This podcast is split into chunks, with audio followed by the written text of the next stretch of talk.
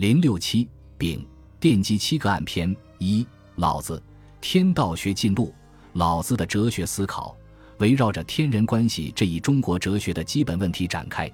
天人关系问题包含两个基本点，一个是天，另一个是人。老子作为中国哲学史上第一位哲学家，首先论及的话题是天，而其次才是人。开启天道学可以说是老子哲学思想的一个特色。也可以说是老子对于中国哲学最主要的理论贡献。荀子在《非十二子》篇中批评老子“必于天而不知人”，其中固然有儒家的门户之见，但表示老子哲学以天道学为中心，的确符合老子的思想实际。老子当然不是只谈天道而不谈人道，只是说在他那里，人道学从属于天道学，他把天道学视为第一哲学。而人道学视为第二哲学。总的来看，老子哲学思想围绕以下三个话题展开。话题一：如何以道事物？我们说老子是一位哲学家，而不是宗教学家。最重要的理由是他把世界当成理性解释的对象，并且提出一套关于世界观的学问。任何一位哲学家要想对世界做出理性的解释，必须找到一个总体性的哲学理念。老子也不例外。老子找到的总体性哲学理念就是天道，简称为道。在老子哲学中，核心范畴是道。整个哲学思考以道为出发点和落脚点，他依据道看待万物、看待人生、看待社会。道家之所以称其为道家，就是因为这个学派以老子提出的道为核心范畴。老子哲学的第一话题。就是从道这一哲学理念出发，综论万物，阐述道与万物之间的关系。老子所说的万物，同后来哲学家常说的宇宙是一个意思，都是对世界总体的称谓。所谓宇宙，是对世界在时间的无限性和空间的无限性的总称。老子所说的万物，也是这个意思。这里的万，不是数词，就是指事物的多样性。这种多样性在时间上是无限的，在空间上也是无限的。老子基本论点是万物发端于道，亦归结于道。展开的说，道与宇宙万物构成两重关系。从发生学的角度看，道是宇宙万物的源头，始基，道生万物；从本体论的角度看，道与宇宙万物同在，道就在万物之中，构成万物存在的终极依据。老子以道事物。第一层意思是说，道生万物，在宇宙发生论的意义上，道是宇宙的本源，万物皆发端于道，有物混成，先天地生，独立而不改，周行而不殆，可以为天下母。道冲而用之或不盈，渊兮，死万物之宗。老子认为，道是宇宙万物的逻辑起点，万物皆从道发生出来。值得注意的是。老子所说的“生”，并不是创生之生，而是发生之生。意思是说，万物皆由道自然而然地发生出来。老子讲的不是创世论，没有把道说成是世界的创造者。创世说是基督教的概念，说上帝创造了世界。许多人常常把老子“道生万物”中的“生”解释为创生或派生，其实误解了老子的意思。老子说的“生”。既不是派生，也不是创生，而是发生。所谓发生，就是由潜在变成显在，或者从无形到有形的意思。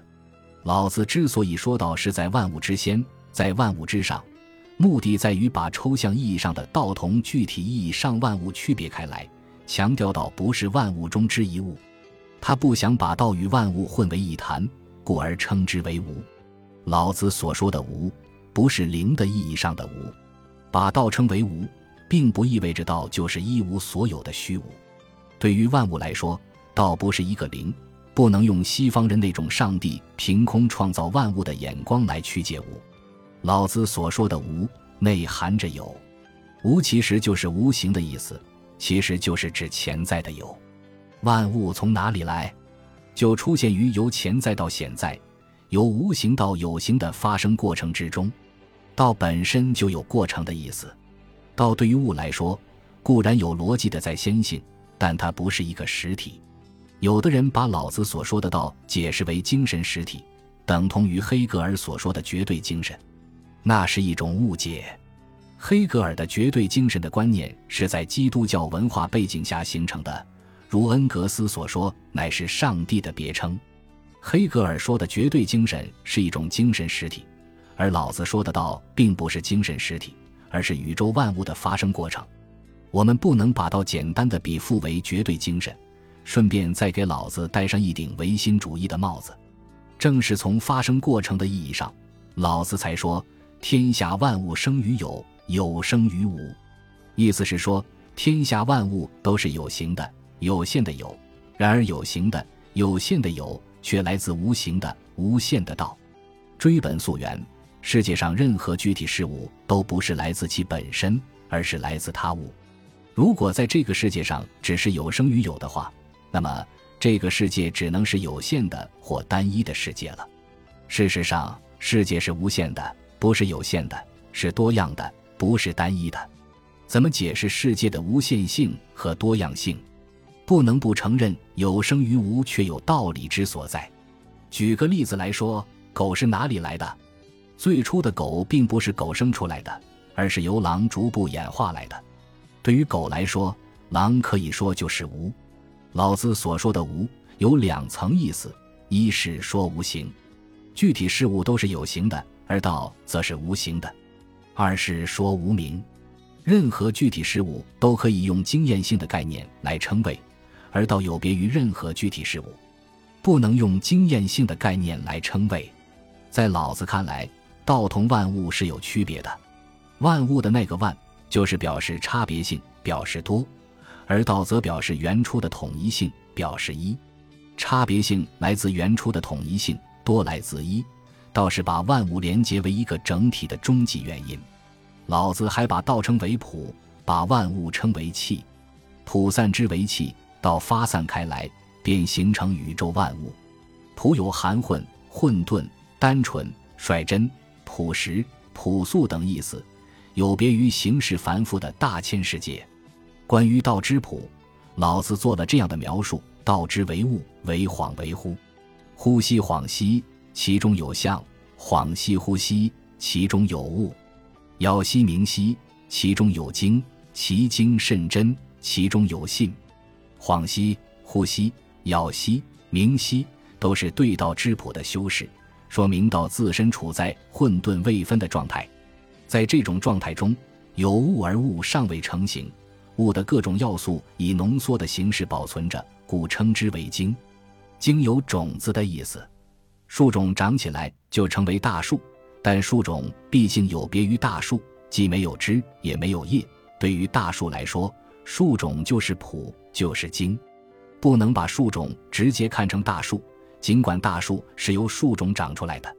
推而论之，也不能把道直接看成具体事物，尽管具体事物皆来自道。道不是任何具体存在物，但它是任何具体事物之所以成为事物的终极原因。关于道生成万物的过程，老子的构想是：道生一，一生二，二生三，三生万物。万物负阴而抱阳，充其以为和。道生一，意味着道不再处于混沌状态，而是选择一个方向发散开来。例如，天得意以清，地得意以宁，神得意以灵，谷得意以盈，万物得意以生，猴王得意以为天下真。一生二。意思是说，一不能自己展开，必须借助于动力因。这个动力因来自于二，也就是阴阳二气。阴阳二气相反相成，推动着宇宙万物不断的发展变化。二生三，意思是说，阴阳两种要素可以形成第三种状态，那就是和气。阴阳两气组合成的和气可能是多种多样的。例如，二分之一阴加二分之一阳，组成了一种和气。而四分之一阴加上四分之三阳，组成了另一种和气。阴气、阳气和气统称为三，三气交互作用就可以形成更多组合。所以说三生万物，这里的万乃是无数、无限的意思。老子由此得出结论：道就是万物的老根、老母。他称之为众妙之门，称之为玄牝。他把道想象成为促成万物得以发生的巨大母体。老子以道事物，第二层意思是说，道在物中。在老子看来，道既在万物之先，又在万物之中。道不是神，不是世界的创造者，因而并不在世界之外，就在世界之中。从发生学的意义上说，道处在万物之先；而从本体论意义上说，道又体现在万物之中。老子讲的哲学可以说是一种形而先学，也可以是一种形而中学，但并不是那种把世界二重化的形而上学。在老子的哲学视野中，世界只有一个，道无处可上。道发生出万物之后，依然体现在万物之中。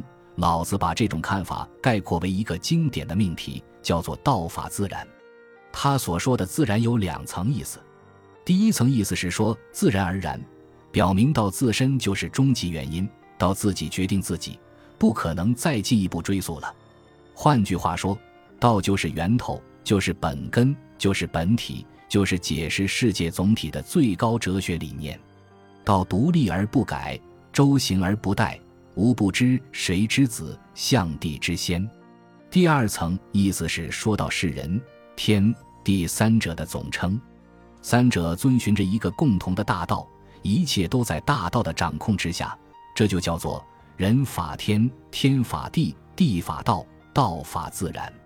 老子一方面说到生物，另一方面又说到在物中，没有把宇宙发生论与本体论区别开来，说明他还没有明确的本体论意识。